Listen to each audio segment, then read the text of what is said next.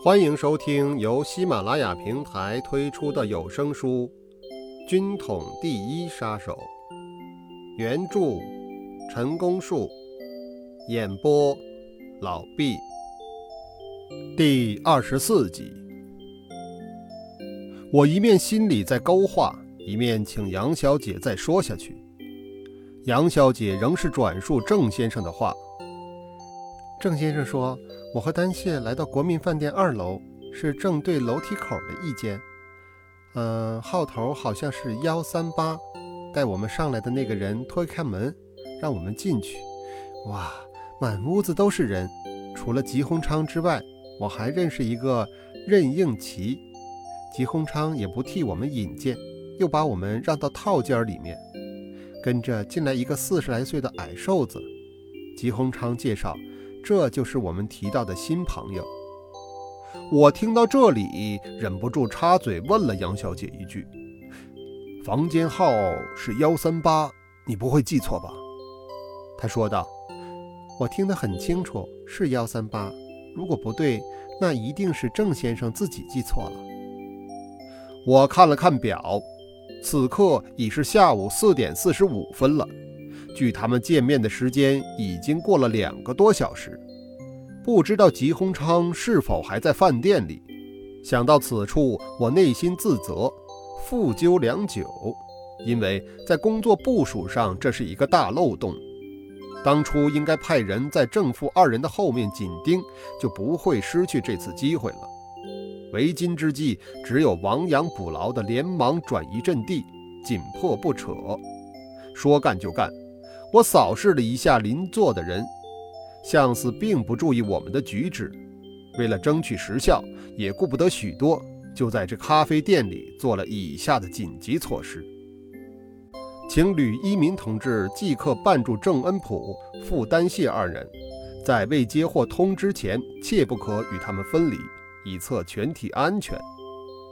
请杨玉山小姐协同陈国瑞以及杨的外甥女。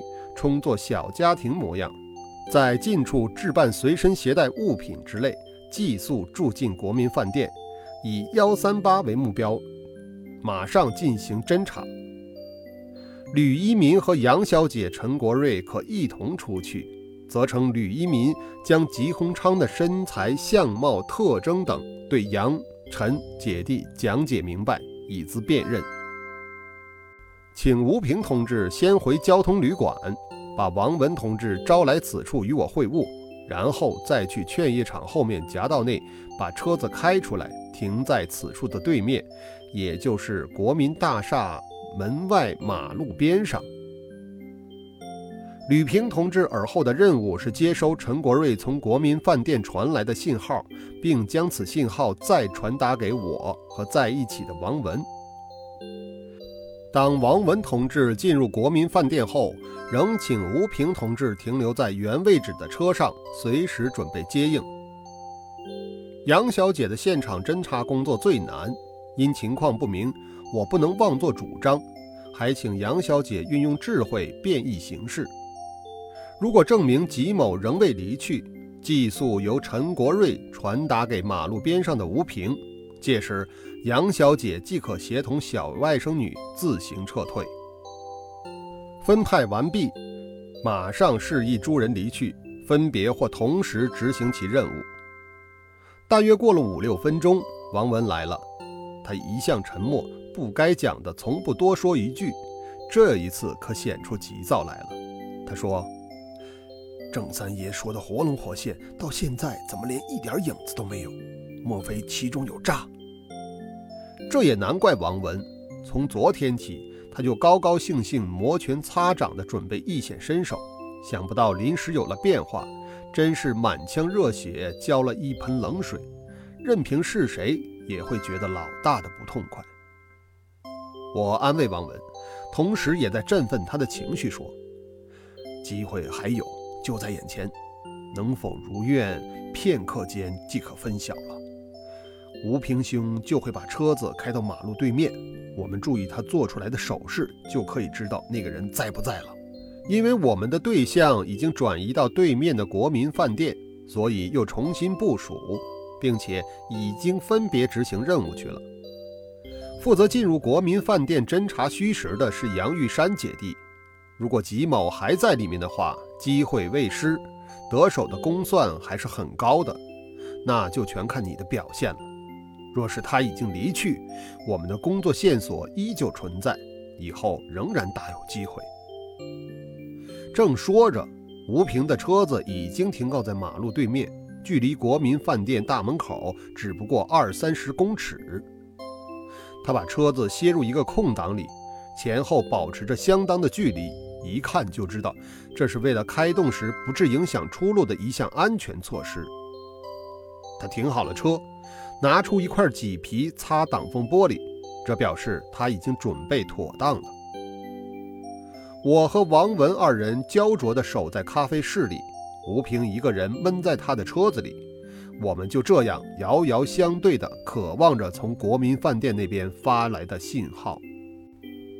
吕一民、杨玉山他们在事后向我提出的口头报告中，曾详细的描述了当时的经过。摘记其大致的情形是这样的：他们一同离开紫竹林咖啡室时，已经是下午四点五十七分，在路上。吕一民把吉鸿昌的长相及特征描述给杨玉山听，并重复地指出：高身脸、大块头及满脸络腮胡子的，就是此人。交代完毕，吕一民就到傅丹谢家里去了。他准备把郑恩普约出来，一同到外面吃个小馆子，也正好绊住他们，否则也想不出一个很自然的理由。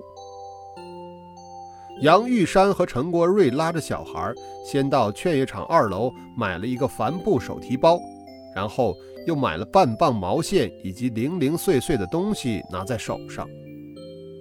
路过玩具摊的时候，小孩吵着要买皮球，就给他买了一个。来到大街上走了几步，总觉着手提包轻飘飘的不太像样，重又上楼买了些旧书塞在里头。这一回沉甸甸的，像是那么回事儿了。就这样，他们走到相距不远的国民饭店，进去开房。姐弟二人扮成一对小夫妻，外甥女全充作小女儿，看起来真像是一家人。他们说是从海下葛沽镇来天津探望亲戚的，铺盖行李暂存在码头，另外还有很多送给亲戚的礼物。等开妥了房间再去搬来，结果他们在二楼开到一间房，这不是凑巧，因为这家饭店租给行旅客商用的，也只限于二楼这一层几十个房间，再上去的三四楼大部分都给养姑娘的头家们包去了，剩下来的是留给客户们作为阳台用的。登上二楼左转拐角处。就是他们开到的幺三零。杨玉山照着编号的顺序算了算，那间幺三八应该在楼梯口的右手斜对面。他们等招呼茶水的茶房走了，姐弟二人一商量，侦查工作的第一步应该是怎么样敲开幺三八号的房门，看看里面的究竟，才能确定吉鸿昌到底在不在。直接问茶房吧，有欠妥当；假装敲错门会打草惊蛇，那怎么办呢？杨玉山正仰着头看天花板，心里在想着主意。一瞥间，发现门框上有一个敞开的气窗，灵机一动，有了办法。为了求证，杨玉山打开房门，向左右两边的房间一看。不但这一间有气窗，原来间间都是一样，所不同的，有的关着，有的已经撑起来了。就在这个当口，只看到三个人一群，两个人一伙转入对面的走廊，至于是到哪个房间去的，可就看不见了。杨玉山赶忙叫陈国瑞从这一头绕过路迎过去，看看他们究竟是到哪个房间的。此刻。杨玉山再注视幺三八号房，门闭得紧紧的，一点动静都没有。陈国瑞转了一圈回来后，告诉他姐姐说：“刚才那帮人全是幺四五房的，里面好像还有人。他们姐弟拉着外甥女再回房里，专心盯着幺三八号的房门，看看是否有人出入。大概过了七八分钟，依然毫无动静。杨玉山沉默了一会儿，他下了决定，立即嘱咐陈国瑞开始注意他的举动。玉山对陈国瑞说：“我现在去侦测一下幺三八号的虚实，如果其中有人，就想办法敲开房门。”看看有没有那个人。假如其中一无动静，那么不是已经走了，就是换了房间。要是真的换了房间，以幺四五号最为可疑，所以我还要到幺四五号弄个水落石出方成。等我侦查完了，他果然还在房里的话，我就带着孩子下楼，先回吕一民家，听候上级指示。你看我朝楼下走，就尾随我下楼。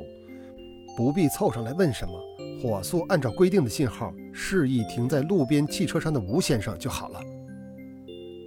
陈国瑞问杨玉山：“如果幺三八和幺四五两个房都不对呢？”玉山说：“我会回到我们的房间再打主意。”杨玉山办事很扎实，他唯恐陈国瑞没有什么历练，也许有些毛躁，所以又问了一遍，也就等于是附和了一次。等陈国瑞表示完全明白之后，这才拉着小外甥女儿，拿着刚在劝业场买来的小皮球，哄着她在甬道里玩。玉山有意地引着孩子往前面拍，越拍越接近幺三八号的房门，侧耳一听，房里头鸦雀无声，又故意地把皮球朝着门板拍了几下，仍是一点反应都没有。至此，杨玉山几乎可以确定。幺三八号已经没有人了。第二十四集完。